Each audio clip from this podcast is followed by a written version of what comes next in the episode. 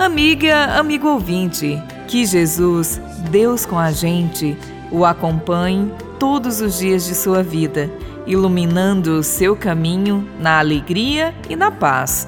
O evangelho de hoje, Lucas, capítulo 6, versículos de 12 a 19, enfoca três aspectos do ministério de Jesus: o momento de sua oração, o chamado dos doze e o seu íntimo contato com as multidões. Segundo este evangelho, Jesus subiu a montanha para orar e passou a noite inteira em oração.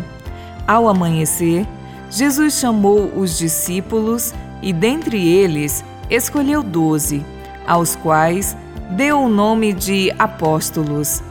Jesus então desceu da montanha com seus discípulos e parou em um lugar plano, onde era esperado por uma imensa multidão de pessoas vindas da Judéia, de Jerusalém e de outras regiões vizinhas.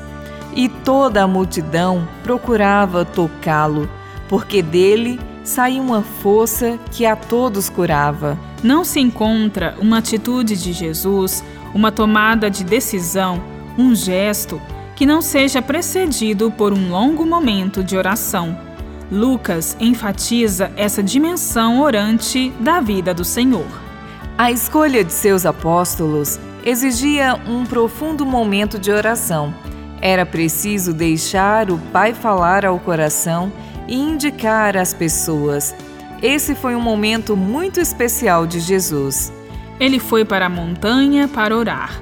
A oração durou uma noite. Por isso, desceu com a certeza do que iria fazer e de quem iria chamar. A oração clareia nossa mente e abre nosso coração. O número 12 dos apóstolos evoca as doze tribos de Israel. A formação do primeiro núcleo das comunidades cristãs seria o germe do verdadeiro Israel, convocado pelo Espírito para viver a fidelidade ao Pai que o Israel de outrora fora incapaz de garantir. Simão recebeu o nome de Pedro.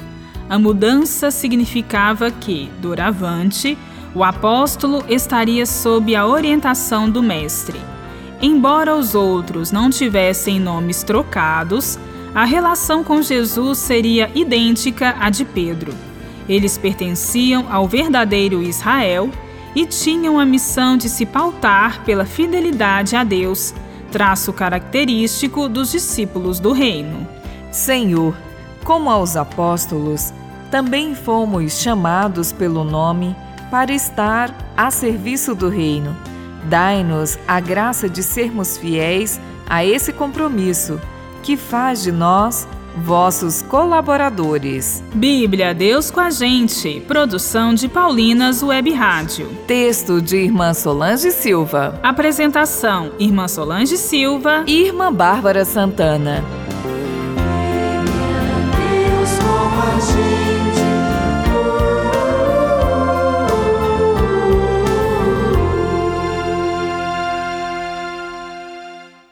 Você acabou de ouvir o programa Bíblia Deus com a Gente, um oferecimento de Paulinas, a comunicação a serviço da vida.